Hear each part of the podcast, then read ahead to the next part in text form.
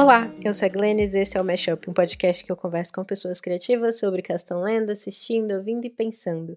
No episódio de hoje eu conversei sobre o retrato de uma jovem chamas com a Kênia Freitas.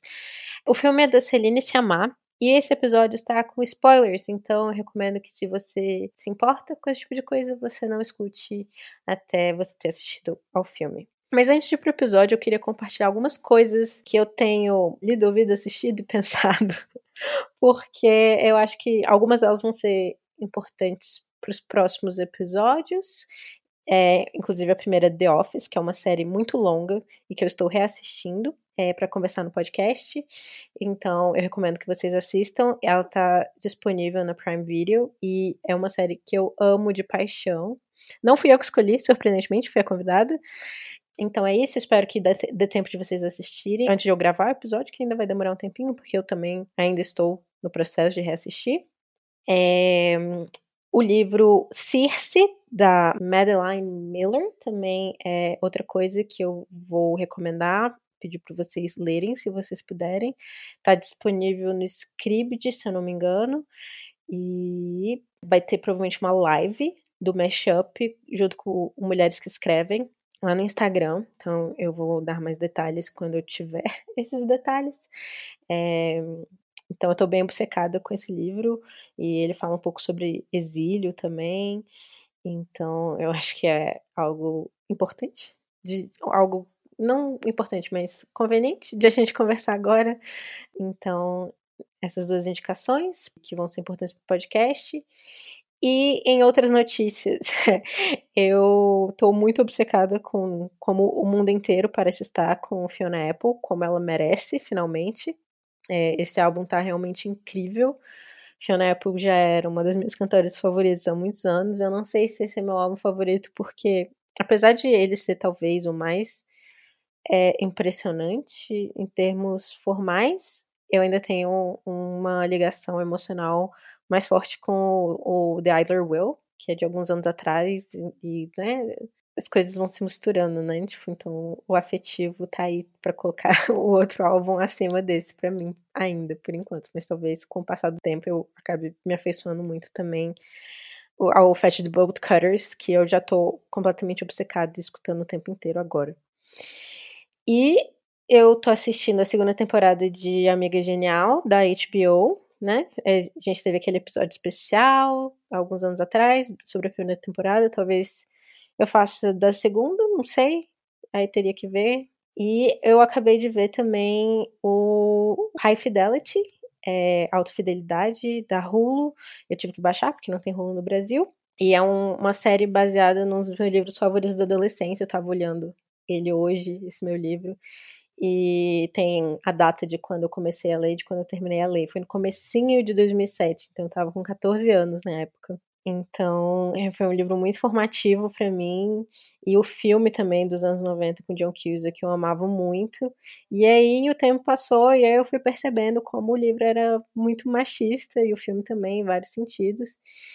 E aí saiu essa nova versão agora em 2020. E eu tava tipo, ah, meu Deus, mas aí eu vi que eles mudaram a, o protagonista, o Rob, para uma protagonista, a Rob, interpretada pela Zoe Kravitz, que é provavelmente a pessoa mais bonita do mundo e o amor da minha vida. É, mas enfim. E aí eu fiquei muito animada, porque eu acho que muito do que tinha de machismo ali, para quem não sabe, a autofidelidade é a história de um cara que acabou de sair de um relacionamento, e aí ele começa a reavaliar a vida dele romântica inteira, e ao mesmo tempo ele tem uma loja de discos, então é um, um estudo assim sobre a vida afetiva, amorosa dele e ao mesmo tempo falando sobre, muito sobre música, então tem uma ligação aí bem forte entre as músicas e, e a vida romântica dele. E eu acho que isso é uma coisa que qualquer pessoa pode se identificar de alguma forma, pode se ver ali só que a forma como a história é contada é muito dessa perspectiva desse cara que é um snob musical, né? Tipo, ele ele se sente melhor do que as outras pessoas pelo gosto musical dele. E isso combinado com o fato de ele ser um homem branco e os dois funcionários que trabalham com ele são amigos dele são, também são homens brancos, então fica aquela coisa bem clube do bolinha, nós somos melhores que todas as outras pessoas do universo. Então, quando eles mudam a protagonista para uma mulher negra, e um dos personagens é, que é era interpretado pelo Jack Black também virou uma mulher negra na série e o outro cara é um cara gay, então eles deram uma chacoalhada aí porque faz todo sentido, né? Tipo, todo mundo pode sofrer com o coração partido e usar música para processar isso. Eu acho que é algo que, que não, não tá ali dentro só da experiência masculina branca heterossexual. Então eu fiquei bem feliz em poder de novo apreciar assim essa obra que foi muito importante para mim agora foi revisitada e, e foi repaginada. Então eu fiquei bem feliz com isso. E a última coisa que eu tinha para falar é uma música, uma música antiga que eu acho que eu, talvez porque eu tô na vibe da, da Fiona Apple agora, de novo, nunca saí, na verdade. Eu também nunca saí da vibe da Alanis Morissette, que saiu com músicas novas este ano, fazia muitos anos também que não tinha música nova da Alanis. Mas eu tô obcecado por uma música antiga dela, que é Head Over Feet. Que, na verdade, estava pensando, essa música não foi por conta da Fiona, foi por conta. Foi por conta de uma parte dessa conversa do, do, do podcast que eu tive com a Kenya, que a gente estava falando sobre como no filme existe um erotismo e uma romantização muito grande do consentimento. Então, é uma coisa muito boa, assim, é, é uma coisa bastante positiva e saudável que é colocada de forma erótica e, enfim, sensual. E essa música traz uma coisa que eu acho meio parecida, que é a ideia de um relacionamento saudável e esse relacionamento saudável ser muito passional também, né? porque eu acho que muitas vezes a gente acaba colocando sentimentos intensos, a gente relaciona ele com relacionamentos um pouco tóxicos e que muitas vezes não vem realmente de um amor muito intenso, nem de uma paixão muito intensa, mas do fato de os sentimentos no geral serem tão intensos que a gente acaba confundindo essas duas coisas. E sei lá, tenho pensado muito em relacionamentos ultimamente por conta de coisas que vem acontecido e também porque eu tô ouvindo muito o podcast da Nicole Byer, Why Won't You Date Me, e assistindo também o Alta Fidelidade agora. Então, é isso, eu acho que tá na hora de a gente romantizar e erotizar coisas positivas também. Então, é, nessa música ela fala, eu não tô acostumada a ser bem tratada, mas eu gosto quando você me trata bem. Eu fico tipo, nossa, amiga. Mas é isso, então é, vamos curtir, vamos. Eu acho que é possível a gente trazer coisas que são realmente boas para as nossas vidas e colocar elas num lugar de esteticamente agradável também, né? Enfim. Eu acho que é isso que eu tinha para falar hoje. E vamos pro episódio porque eu amei muito esse filme. Ele talvez tenha já se tornado um dos meus favoritos muito rápido. Então, eu tô muito animada para vocês ouvirem a minha conversa com a Kenya sobre ele. E mais um aviso antes de ir pro episódio. A gente teve problemas técnicos para gravar esse episódio, porque o microfone do computador da Kenya estava com problema. Então ela gravou o áudio dela no celular e eu basicamente não consegui ouvir ela direito em muitos momentos. Então às vezes pode parecer que eu a estou interrompendo, mas é porque eu simplesmente não estava escutando. Então é isso. Espero que não fique muito esquisito, porque dá para ver bem a diferença entre o meu áudio e o áudio da, da Kenya. Mas enfim, vamos pro episódio então.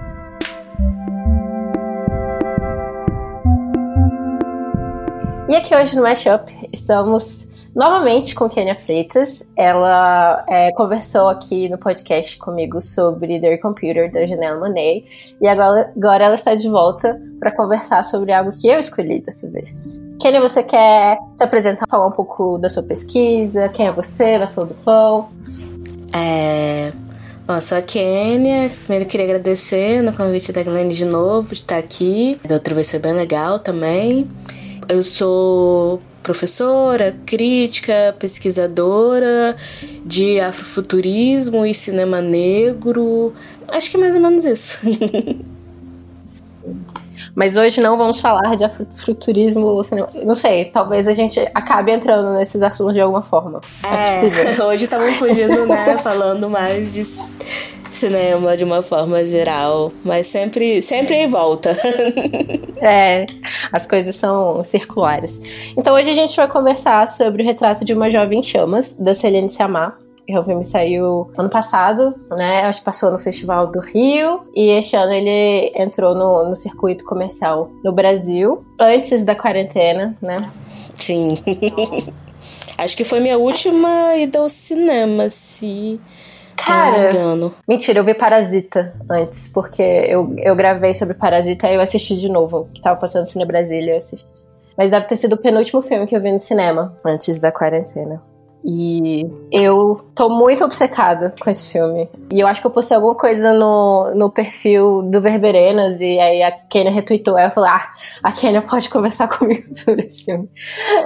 que eu lembro que eu saí dessa. Eu fui ver esse filme com um amigo. E eu saí dessa sala de cinema e eu estava, tipo, eufórica e falando muito, muito rápido. E ele tava, tipo, calado, assim. tipo, você não entende. é, mas é isso, então. É, você pode falar a sinopse do filme para os ouvintes? Nossa, a sinopse do, do filme. Eu sempre acho difícil, só que ela assim, não, não me contratem para fazer sinopse, que ou eu vou dar vários spoilers, ou vai ser assim super longo. Mas vamos lá. Então o filme se passa na França, no século XVIII é, numa região né, afastada, num castelo afastado, um pouco decadente, e você tem a história de né, uma pintora, que é a Marianne, que é contratada para pintar a Heloise. E a Heloise ela é uma herdeira né, desse castelo, uma jovem, a tal jovem chamas, que tinha toda uma programação na vida né, de ser freira e poder ficar lá quietinha no, no canto dela, mas que porque a irmã morre ou se suicida, o que o filme deixa assim um em aberto, podemos voltar nisso, ela passa a ser a, a, filha que precisa se casar com um herdeiro para poder continuar o nome da família, reerguer o castelo e tudo mais. E Heloísa está muito insatisfeita com isso, então você vai ter o um encontro dessas duas é, nesse castelo e um encontro, né? amoroso, sexual das duas nesse momento decisivo da vida da Heloíse. Dei muito spoiler? Sim. Não, ficou perfeito, exatamente isso. Eu gostei muito que você falou também de como ela estava morando no, no... no convento, né? Num... No convento, é, no convento. é, no convento, porque apesar de não mostrar né, essa parte da vida dela, a gente só ouvir, eu acho que tem uma qualidade meio convento pro filme também, né? De ter uma coisa meio de confinamento, só mulheres, espera doméstica, assim. E, e como esse lugar que. É, eu tô pensando muito em confinamento ultimamente, né? Por conta da quarentena. E aí a gente volta para narrativas femininas, né? Quando a gente fala de confinamento. Eu tinha postado no perfil do Mashup do Twitter e do Instagram até uma foto do Virgem Suicidas e da, das Cinco Graças, né? E eu tinha escrito um texto alguns anos atrás sobre o que, que a gente fala quando a gente fala do confinamento feminino e como o confinamento, né, representa, na verdade, muitas outras coisas. Esse essa falta de liberdade política, social que as mulheres têm e tal. Mas assistindo a esse filme e pensando nisso agora durante a quarentena, eu também li um livro, o Circe, que é, é o, livro da Madeleine Miller. Eu acho que é do ano retrasado. É sobre a bruxa Circe do. do. do. do. do. do, do a Ilíada ou Homero? Agora eu tô na dúvida. Mas é da história do, do Odisseu, né? Que é o cara que tá voltando da guerra de Troia e ele passa, tipo, 10 anos para conseguir voltar para casa. E uma das coisas que ele faz no meio desse caminho é encontrar com essa bruxa, Circe, que mora exilada numa ilha. Então, a Madeleine Miller foi escreveu a, a, história da Circe pela perspectiva dela. Então, desde o nascimento dela até, tipo, ela encontrar com, com Odisseu, muitos anos depois e tal. E tem é, essa parada de ela ser exilada na ilha e como esse processo de estar sozinha, né, acaba sendo um, um momento de autoconhecimento e de, de uma libertação pessoal para ela, apesar de ela estar fisicamente confinada, assim. E eu acho que a Heloísa, ela tem um pouco disso também, né? Tipo, quando ela sai do convento, ela, ela se sente mais confinada do que quando ela estava lá, porque ela, pelo menos, estava escapando do confinamento do, do casamento, né? Dessa estrutura que ela acha que seria ainda mais violenta.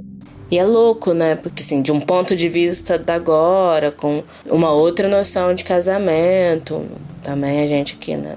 Outro tempo, outro lugar de classe, outro lugar de raça, para mim, você pensar que ela tem essa consciência de que ela estava mais livre para poder ser quem ela queria ser no convento, então confinada, do que no casamento subordinada a toda uma ordem social que é, ela teria que seguir, assim, né? Sim.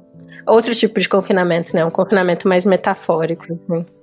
E aí, e, e, faz sentido, assim, quando ela vai A gente vai tendo que escolher as nossas prisões, né? Tipo, qual é a prisão que. E acaba que vira uma coisa meio idílica, né? O confinamento delas nessa casa, que acaba que ficam só as três em determinado momento. A Heloísa, a Marianne e a, so a Sophie, que é a, a, empregada que mora no castelo também, quando a, a mãe vai embora.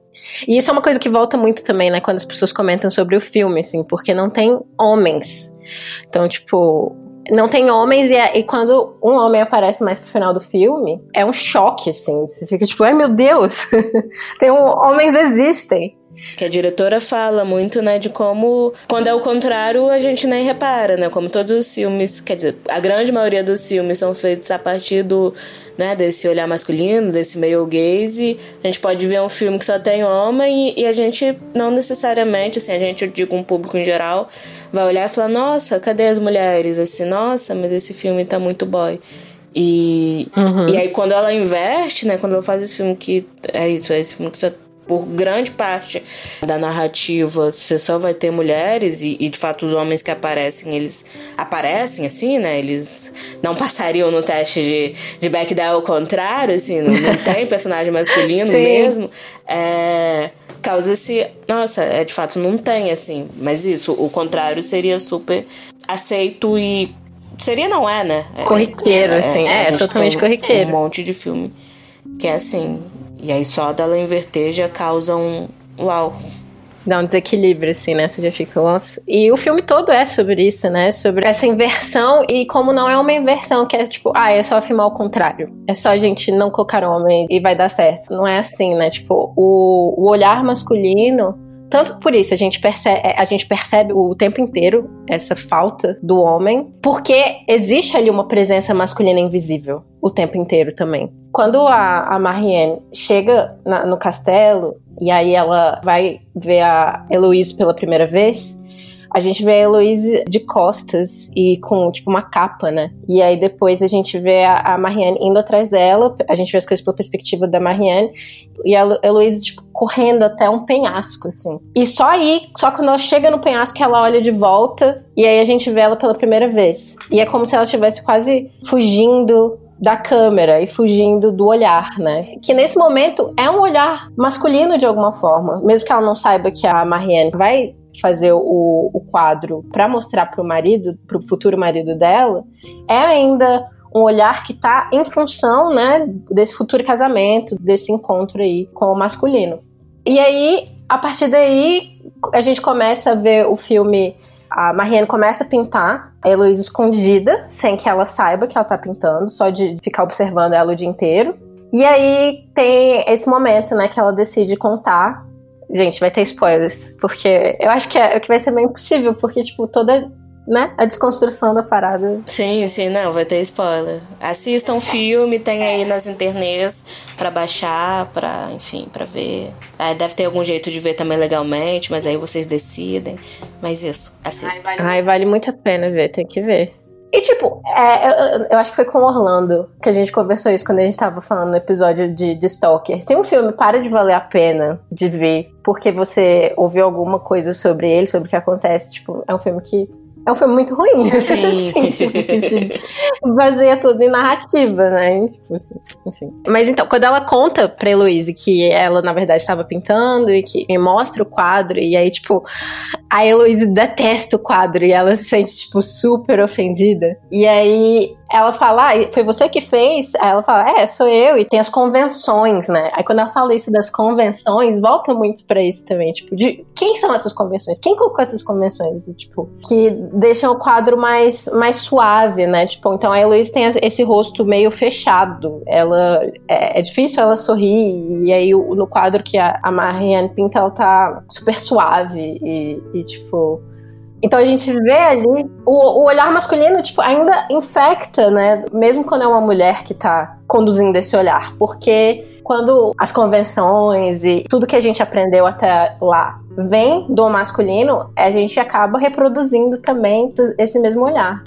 E, eu, e aí eu acho que o filme vai trabalhando muito nesse jogo, né? Que primeiro é essa coisa do olhar e ser olhado, né? Que começa muito nesse jogo desse olhar que quase que, é, que estaria muito simulando esse olhar masculino mesmo, né? Que é esse olhar que, que rouba, que se apropria, que não Sim. de alguma forma conta, né? Ela não ela faz o primeiro quadro, só conta no final que tava, né, fazendo essa observação para fazer o quadro, assim, tem esse momento que ela entende que seria uma grande traição, né? Ela não mostrar o quadro primeiro, não falar que estava pintando, assim, é que ela já estabeleceram algum tipo de cumplicidade e relação, e por isso ela mostra, né, e, e aí desmonta esse jogo desse olhar que é roubado para um olhar que, que se dá, mas é como você falou, ela fez o primeiro quadro e aí ela vai explicar, porque dentro dessas normas, dentro dessa convenção, dentro e, e, aí eu acho que uma coisa que é muito interessante, quando a Heloísa fala, né, que ela não gosta, ela fala, ah, mas não me interessa nem que pareça ou não pareça comigo. O que você pintou não tem é, espírito, né? Não tem alma, não tem. Não é você nem sou eu. Não é nada aí. E eu acho que, que é bem o lugar dessa outra construção que elas vão fazer a partir daí, quando isso acontece, né? Elas vão pintar outro quadro e tal, já posando. E, e aí esse jogo do, né, voltando, do olhar e ser visto se coloca de uma outra forma, né? Que é quando a, a Luiz vai fazer todas as provocações, quando esse jogo já tá aberto. Do, Bom, mas quando você tá aí olhando para mim, eu tô olhando para você, né? Sim. E aí você inverte, assim, não é só mais esse meio. Essa cena me deixa toda arrepiada. e é isso, não é só mais esse meio gaze que rouba e que pode olhar sobre os outros, sendo essa figura neutra que não se coloca. Não, quem olha também é olhado, assim. Sujeito e objeto estão juntos nisso, assim. E você deixa de ter é, esse olhar sobre e passa a ter um olhar compartilhado de uma pela outra, né? E aí eu acho que o, o filme vai jogando muito com isso, né? Com, com esse olhar que sai desse lugar e entra para um lugar de um olhar compartilhado mesmo. Sim, e como isso é sensual, assim, né? Tipo, porque isso vai acompanhando a crescente tensão sexual entre elas, assim. E eu acho que a gente tem uma visão aqui também perpassa por isso, de a gente estar tá muito, né, tipo, educada pelo, pelo olhar masculino por assim dizer, disso do, do voyeur e de, de, do observar alguém que não sabe ser observado como, como algo erótico, né? E aqui não, isso é totalmente desconstruído. O, ero, o erotismo está muito mais nesse olhar e no olhar de volta. Nesse consentimento mesmo, nesse espaço que é construído em conjunto. E, tipo, e não é aquela parada do, do sabe, do politicamente correto. Ai, é, tipo, é realmente muito, muito sensual e erótico mesmo.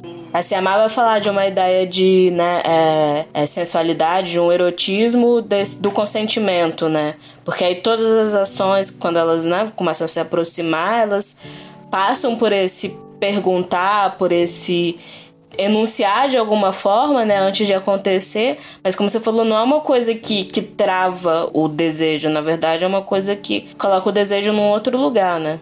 de uma cumplicidade, de um sagrado, de um toque, como muita coisa, né? Não é nada protocolar, assim. Como você falou, é bem sensual mesmo. Sim, é algo que elas estão construindo juntas mesmo, sim. Eu acho que eu, eu, eu, li em algum, alguma entrevista que a Celine Tiamá deu que perguntaram para ela, tipo, deve ter sido a última pergunta, uma, brinca, uma pergunta de brincadeira, assim, tipo, quem é a top e quem é a bottom? Quem é ativa e quem é passiva? Que ela foi, tipo, Nenhuma, as duas são ativas, saca? Tipo, não, não, não tem isso de. Esse é, é, é uma grande história de. Ela fala também na, na entrevista que ela fala muito sobre o Titanic, que tava muita gente compartilhando. Eu até compartilhei algum pedaço no, no Verberenas, alguma tra tradução dessa parte do Titanic que ela fala que uma grande história de amor não é uma história que dura para sempre, né? Uma história, não é uma história de um possuindo o outro, é uma história de emancipação.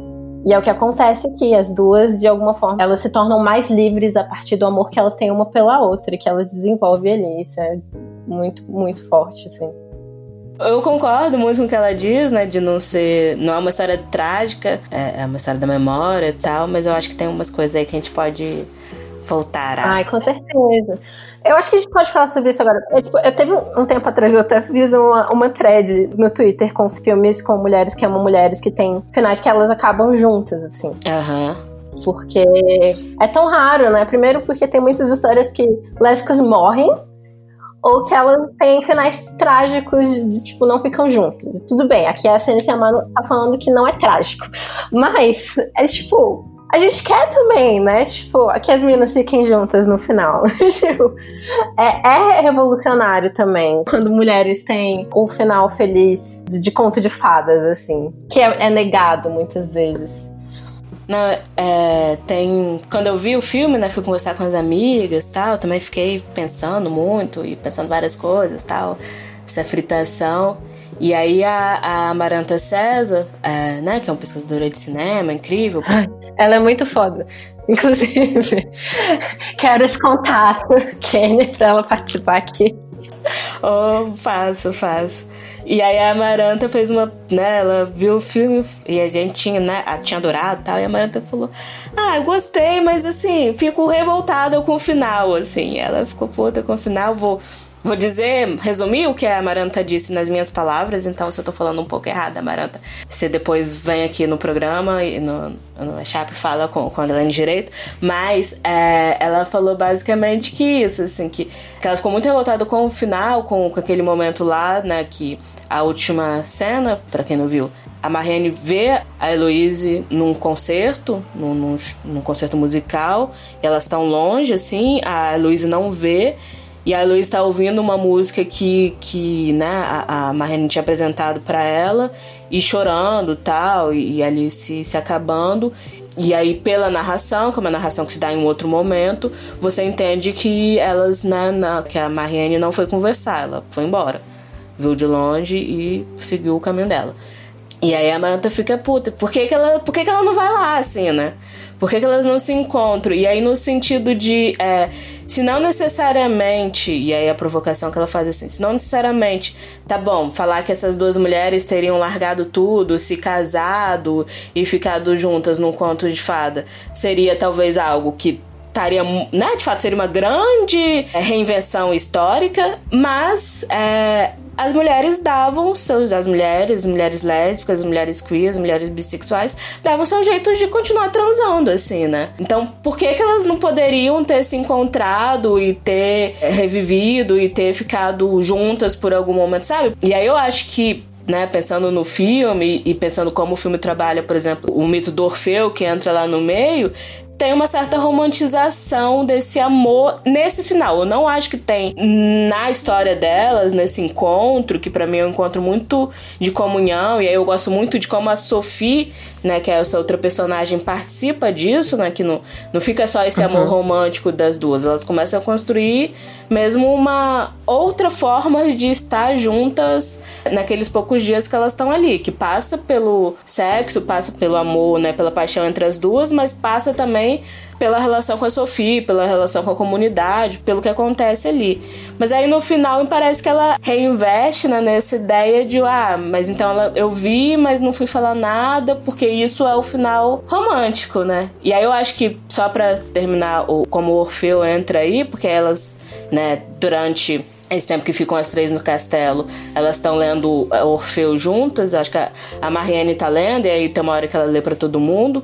Não lembro qual delas tá lendo, mas uma delas tá lendo e aí ela lê o final da história para todo mundo. Aquele momento que o Orfeu olha para trás e a Eurídice é, né, volta, né, ele teria que não olhar para ela para ela poder sair do inferno e aí ele olha antes de chegar na saída e, e ela morre, né? Enfim, ela volta pro inferno.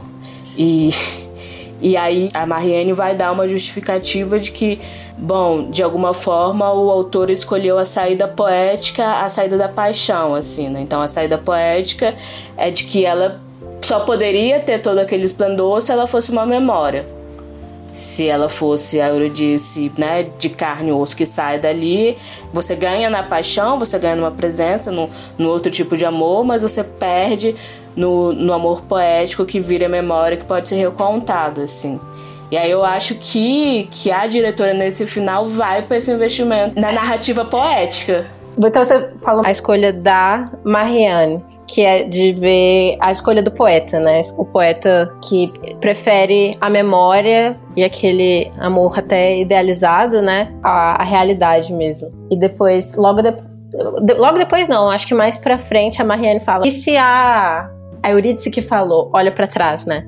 E de alguma forma a, a, Celine é a Marianne, né? Tipo, tanto porque ela teve um relacionamento romântico com a Adele Hanel, que é a, a atriz que faz a Heloise, e ela é artista, né? Ela é a dona do olhar, no caso. Então, tem ali uma identificação entre ela e a Marianne. Então, eu acho que de alguma forma a gente acaba ficando mais com a interpretação dela do que da Heloise. Mas eu acho que as duas são bastante válidas, assim. Porque eu fico pensando nisso da Marianne falar: ah, e se ela falou para ele olhar para trás e vê-la, porque volta para aquela ideia de ser ativa, né? Então, nesse conto grego, nesse mito, a Eurídice só morre e quem é ativo na história toda é, é o, o, Orfeu. Ele que vai pro inferno, ele que encanta os cérebros, ele que conversa com Hades para trazer ela de volta. E ela não faz nada, assim. Fica lá, é a mocinha sendo resgatada, né? É, e na interpretação da, da Marianne, ela ainda continua, tipo, quem toma a decisão de olhar para trás ainda é o Orfeu. Mesmo que ele seja como um avatar dela ali, né? Tipo, o artista. Como a gente falou no início, ela tem essa posição meio de quase. de estar tá levando o olhar masculino, o, o patriarcado ali as mulheres muitas vezes interpretam esse papel, inclusive a mãe dela, né? A mãe da Marianne é, é a personagem que faz. É da Deleuze, desculpa. É a personagem que faz a gente lembrar que ela tem que casar, que ela tá ali representando todas essas convenções sociais que, que, que, a, gente, que a gente tem que seguir. Então, tipo, a ausência masculina tá muito.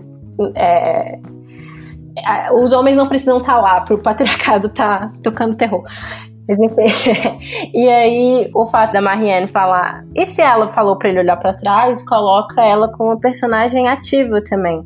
E aí, no final, colocar ela sendo observada novamente pela Marianne volta para essa ideia de, ah, ela não está sendo ativa, né? Ela está sendo observada mais uma vez. Então, eu entendo, assim, essa crítica. Mas ao mesmo tempo eu acho que a Celine defendeu muito bem quando ela fala. Uma história de amor não precisa ser sobre ficar para sempre junto, né? Pode ser sobre é, é emancipação. Acho que acho que é algo assim a se discutir. eu gosto muito dessa coisa dela, assim. E eu entendo, né, como narrativa o final, mas eu talvez entendesse melhor se elas, sei lá, não se vissem, sabe? Porque tem esse lugar, né? Eu gosto muito que ela coloca já no, quando ela fala na entrevista, ah, isso é, um, é, é sobre a memória desse amor e isso. Um, um grande amor não precisa ser, né? É, esse lugar em que as pessoas vão ficar juntas para sempre como uma posse uma das outras, o que é maravilhoso, assim. Concordo bastante, subscrevo. Mas ao mesmo tempo, com essa, né, com essa no final, você se acaba, né? Eu saí do cinema chorando um monte, assim. Você fica. É bonito, é muito bonito. E até porque se a, a Eloise está sendo observada, ao mesmo tempo ela tá sendo totalmente afetada por aquela música, por aquele espaço. Ela tá vivendo ali uma emoção que te pega, assim. Mas eu acho que tem uma certa pegadinha do. Hum, mas, né? Será que precisava ir para esse lugar. uhum. Sim. Que em outros. É, mas é muito linda essa cena, né? É lindo. é lindo a gente sim. acaba caindo. Né? Ah, é, eu fico muito emocionada com, com esse momento, essa, essas duas últimas vezes, né? Que, ela, que a Marianne vê a, a Heloise primeiro no quadro, e aí tem a página 28 e nessa parte que ela tá. É, é de, de, alguma forma, ela, é, apesar de ela estar tá sendo observada, ela está sendo ativa, né? Ela tá num quadro, mas ela está falando algo nesse quadro. Ela está mostrando a página que significa algo para essa relação. E no final ela tá chorando, ouvindo uma música que faz parte dessa relação. Ah, isso me lembra também que é justamente a parte que eu coloquei lá no, no, no, Twitter do Verberenas, do uma relação, um romance entre duas pessoas é uma língua inventada, né? São as coisas que você compartilha e esse, o filme faz muito bem isso com a música, com essa história, com a página, essa construção da gramática de uma relação. E como o, o, olhar também tem existe uma gramática né do cinema de as convenções e tudo mais e como elas constroem algo diferente juntas. É algo muito potente também e nesse sentido elas são elas encontram esse, esse espaço de, de igualdade de alguma forma.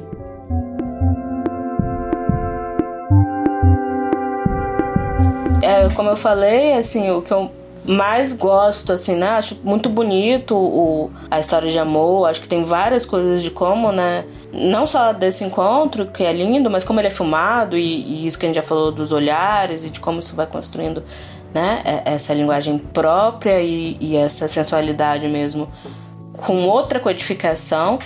E a outra coisa que eu gosto muito é do que elas vão construindo junto com a Sofia, assim, né? É, a partir do momento que elas ficam sozinhas, assim.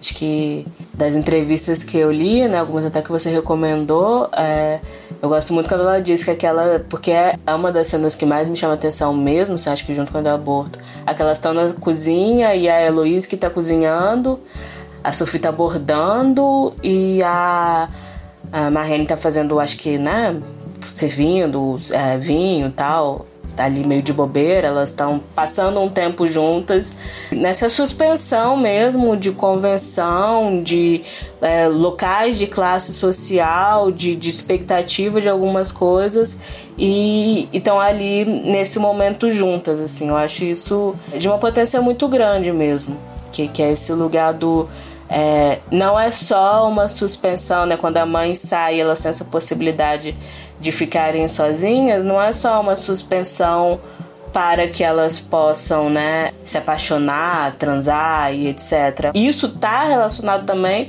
com toda uma outra forma de ser e estar no mundo, assim. Imaginar que elas construiriam uma relação juntas que, né, chegaria e chegamos num lugar em que elas seriam um casal viável, diz também de como quais outras relações é, são necessárias e se, se dão a partir disso, né? Que é esse lugar mesmo de.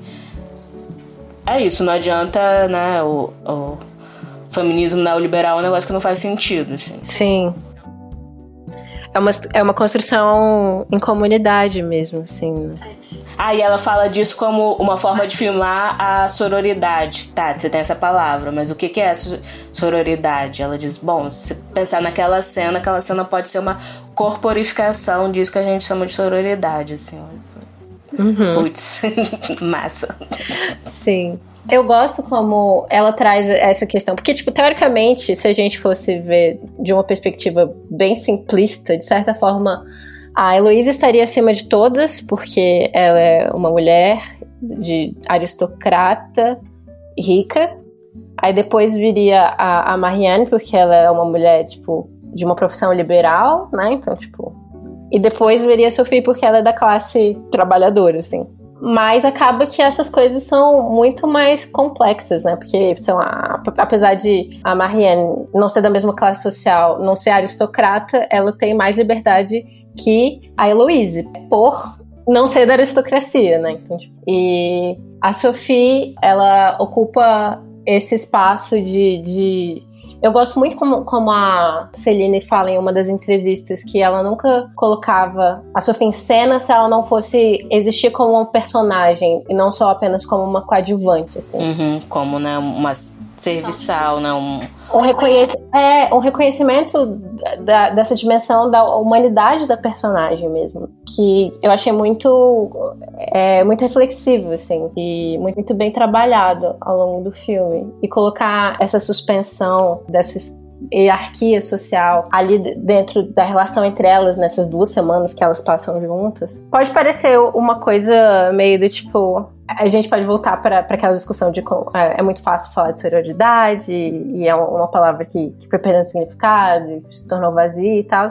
Mas existe também uma força né, em imagens de uma utopia, assim, do tipo, a gente tem algo para que olhar, assim, no sentido, um, um caminho ao, ao que, que buscar. Não sei, eu acho que chegando também nesse lugar do, dos direitos reprodutivos, né? Tipo, é uma coisa que uma mulher de qualquer classe social e de qualquer raça, qualquer mulher cis, no caso.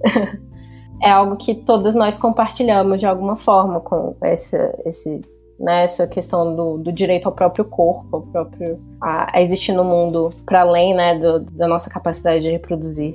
Então. Como eu acho que é bem interessante como a Marianne acaba servindo como essa ponte mesmo, né? Porque a Sophie vai falar com ela, ela entende logo de cara, ela já né, pergunta ah, o que, que você vai fazer assim. E, então, eu imagino, por exemplo, dentro dessas construções, a gente volta também pro, né, as prisões, sem querer romantizar a pobreza, porque não faria sentido. Mas a Sofia é alguém que tem relações sexuais fora do casamento, que isso não é nenhum choque para para Marianne quando ela fala isso. E ela não fala no lugar. Isso não é um tabu. Isso é uma conversa tabu entre elas. Uma conversa de. Putz, olha só, deu ruim.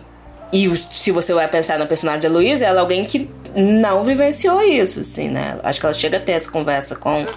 a Marrende, ah, nunca, né? Nunca estive com ninguém e tal. Então, é, você tem essas diferenças e até de como a gente, em geral, às vezes passa, né, por cima desses recortes de classe, de raça, para dizer, bom, mas as mulheres tinham que casar virgem. Pera, quais mulheres, assim? Quais mulheres casavam? Quais mulheres, se você vai pensar numa cidade colonial, não eram estupradas antes mesmo de casarem com alguém, assim. Então, todo esse discurso, né, caberia muito bem, se você vai pensar na Heloise. Já não cabe em relação a Marianne e muito menos em relação a Sophie, que tá numa outra chave de relações uhum. é, sexuais afetivas, assim. Não que, obviamente, ela pudesse chegar lá super bem aceita com, né, um, um bebê fora do casamento, mas ao mesmo tempo é, não é a mesma codificação, não são as mesmas interdições, não são as mesmas faltas de liberdade. Assim, você vai ter faltas de liberdade de outras e que atuam de outras formas. E aí é isso, né? Se por um lado a questão reprodutiva é comum, como você falou, para as mulheres cis, a chave vai ser muito diferente para cada uma ali, assim, né? Com certeza. Com certeza. Então isso. E aí eu acho bem interessante, por mais que. É isso, a Sophie não é essa personagem que você vai ter todo o, o background de saber o que aconteceu com ela, né? Qual a história. Mas eu acho uma ótima sacada já chegar num lugar de pera, sabe? A história de vida dessa mulher não é a história de vida da Heloise, que não é a história de vida da Marianne. Uhum. E, e talvez. A, e é isso, a Marianne como essa personagem que consegue se locomover entre as classes e, e fazer uma certa é, negociação ali. E aí eu gosto, né, é, primeiro, muito da cena que elas vão pra vila, né, enquanto as mulheres à beira da fogueira, é, pra além de né, todo o lugar uhum. da, da cantoria, que é lindo, lindo, lindo mesmo. Mas essa sensação, para mim, me dá, né? Porque você tem, como você falou no começo, você tem essa ideia de confinamento. As três estão lá, meio sozinhas, onde só tem a mãe, mas elas estão naquele castelo grande. E quando elas vão passear na praia ou nas montanhas, elas estão elas sempre sozinhas. E de repente você fala: Não, pera, você tem um monte de mulher aqui. Elas não estão sozinhas. Você tem várias histórias e trajetórias e pessoas que estavam ali também, assim. Eu acho que isso dá uma abertura pro filme, por mais que ele não. Não é a ideia dele explorar aquilo, mas de. Sabe? Essas mulheres não estão num lugar fantasioso, sozinhas, elas estão no mundo. Elas estão no mundo, assim. Muito concretamente.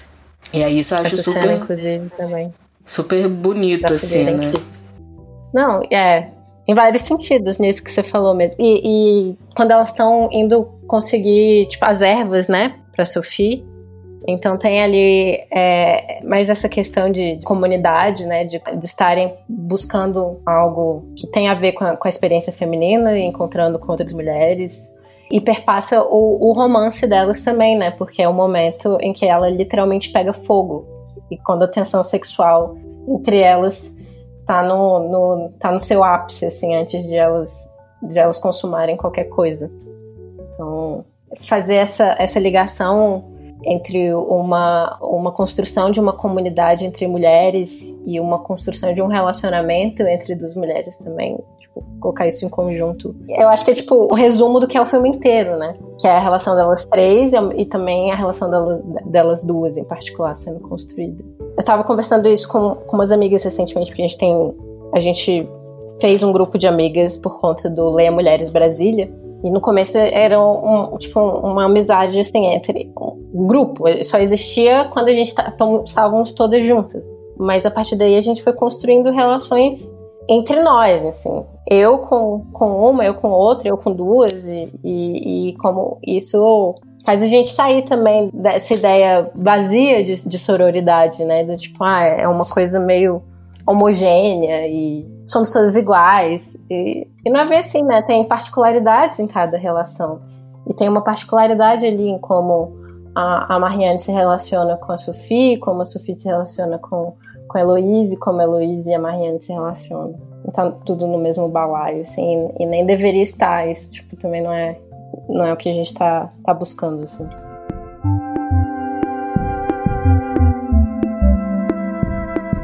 Mas a cena do aborto eu acho muito sensacional mesmo, assim, a, aquele espaço e, e aquela coisa que eu acho que tá no filme todo, mas que aquela cena para mim coloca de uma forma muito direta, que é uma relação não dicotômica entre as coisas, sabe?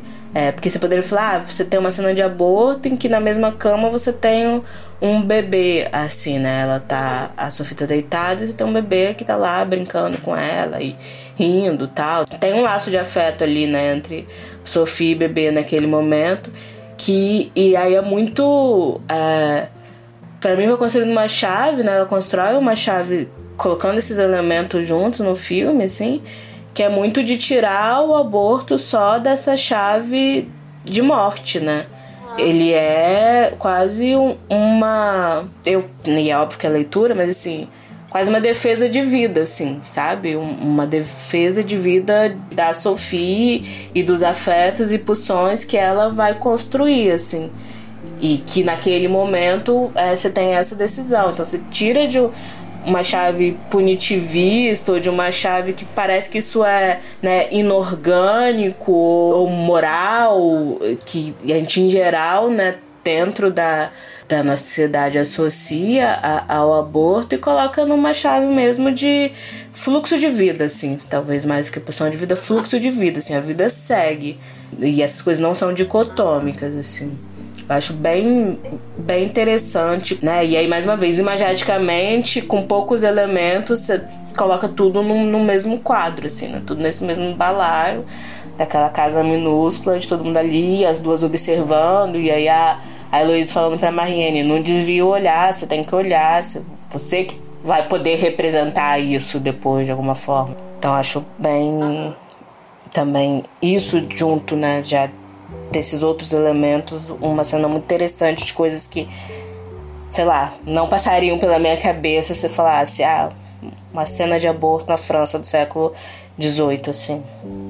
É porque volta pra tese da, do filme também, né, sobre como o olhar pode ser violento, mas ele não necessariamente o é, se ele vem de um lugar de consentimento. Porque né, tem, no começo tem essa, é, é, essa fuga da Marianne do olhar da câmera, literalmente.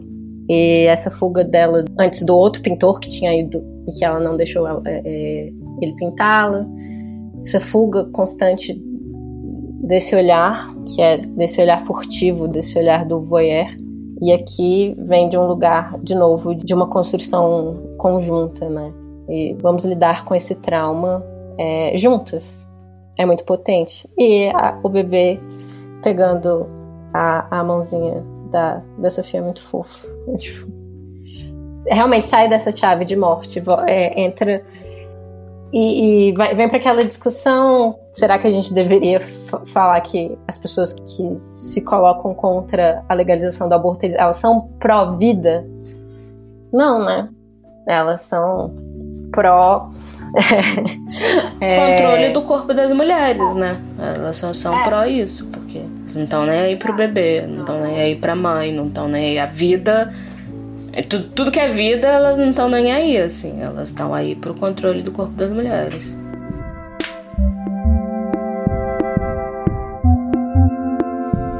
É, vou deixar, eu acho que só de indicação para as pessoas darem uma olhada no, no trabalho da Artemisia Gentileschi, que é uma pintora, eu acho que ela é do século XVII. E é muito interessante ver os quadros dela, porque ela, ela foi vítima de violência sexual. E aí os quadros dela, se você for ver, porque nessa época é, eles faziam aqueles quadros, né, de, tipo, com temas bíblicos ou temas de mitolo mitologia. E acaba que a gente tem várias versões da mesma história contada por vários pintores. E é interessante ver os quadros dela em contraste a, a pintores da mesma época, assim, porque ela era bem mais violenta, assim, com, com os homens nos quadros de. E aí é interessante também ver, é, porque tem alguns rascunhos, e os rascunhos são ainda mais violentos do que o produto final que ela coloca. Que é bem interessante. E o texto da, da Amanda Devusky, que no, no Verberenas está como Karine, o nome dela, sobre o Mate-me, por favor, porque ela fala sobre essa questão do, da consciência de ser observada, né? Que é muito presente também no, no Mate-me, por favor, da Anitta Rocha da Silveira. Acho que é isso que eu tinha anotado. E aí eu tenho uma pergunta final para fazer para você. Primeiro, muito obrigado por ter voltado. Gostei muito de conversar com você sobre esse filme. O Mashup é muito esse lugar que eu trago as minhas obsessões e faço as pessoas conversarem comigo. então, obrigado por, por me ajudar a tirar isso do meu sistema um pouco. E não sei como você está fazendo agora na quarentena, mas é uma pergunta que eu tenho feito na, no, nos episódios que as pessoas retornam para o podcast. É é, o método de, de criação. Então, como você faz quando você, você vai escrever, se você tem algum, algum processo criativo, alguma coisa para compartilhar. E talvez agora na quarentena seja um pouco mais complicado, né?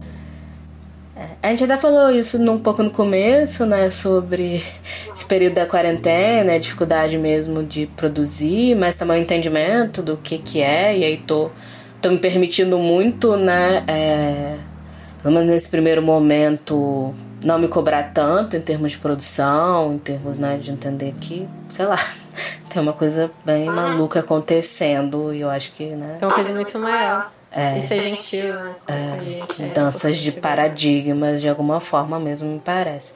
Mas respondendo isso, né? Porque eu acho que isso é uma coisa que. sobre método de produção, que em algum momento. É, que agora também eu tô fazendo, assim, né? Porque acaba que é parte.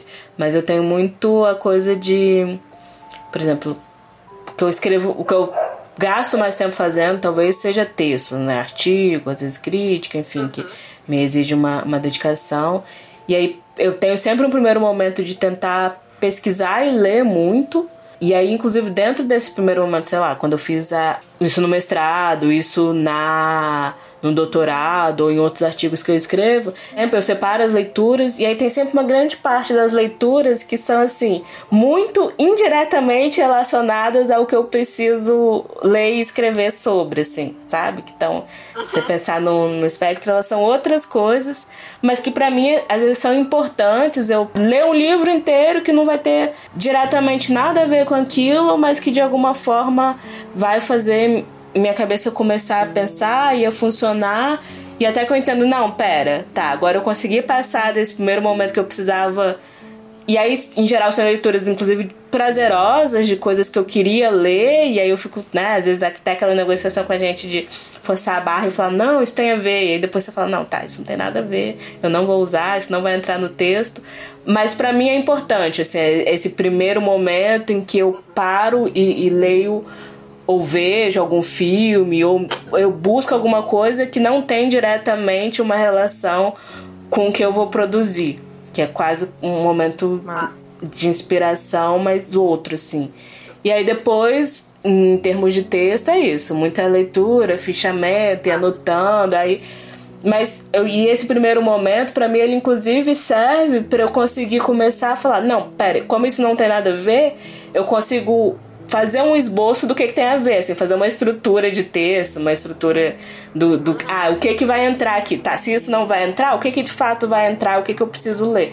Isso ajuda de alguma forma a minha cabeça a ir se organizando é, para entrar num lugar mais objetivo de produção, assim. Aí você faz aquelas leituras e vê aqueles filmes que de fato vão fazer parte, assim. Mas eu tenho muito isso de ficar vendo, lendo outras coisas. E aí eu acho que talvez na minha quarentena eu esteja nesse momento, assim, que o foco é uma coisa que foi embora e tô vendo várias coisas nada a ver, é, lendo coisas também. Não tô lendo tanto, mas quando tô lendo coisas que não estão tão diretamente relacionadas ao meu lugar de produção e de criação, assim. Você quase se permitir uma liberdade criativa que às vezes pode até levar a um lugar também que você não teria imaginado inicialmente que teria algo a ver, né? É, é. Às vezes eu começo a ver coisas que eu acho que não tem nada a ver, mas você tá tão também imersa, às vezes, naquele assunto que você começa a ver conexões. E aí é muito doido, assim.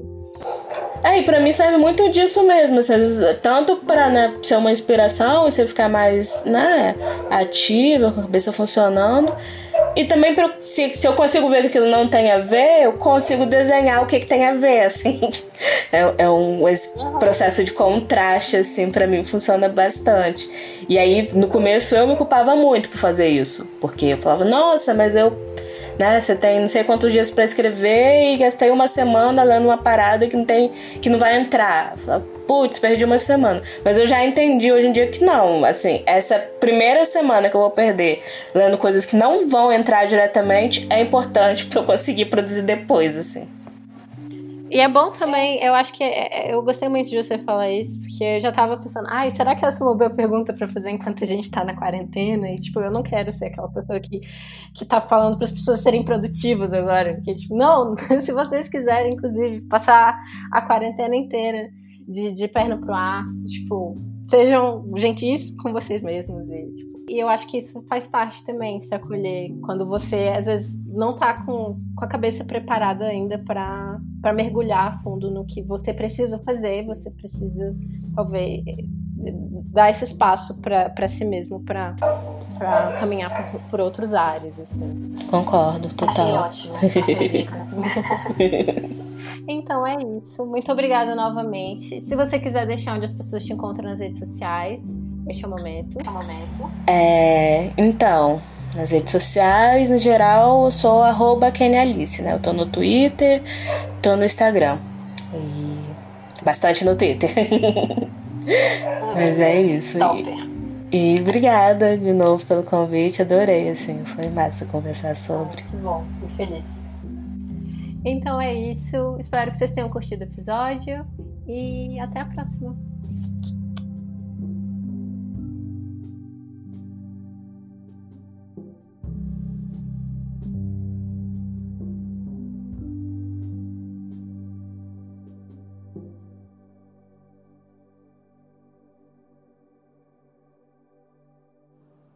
O Mashup foi criado e é produzido por mim, Glennis Cardoso, editado pelo Ícaro Souza, e as músicas são do Poddington Bear e In Love with the Ghost.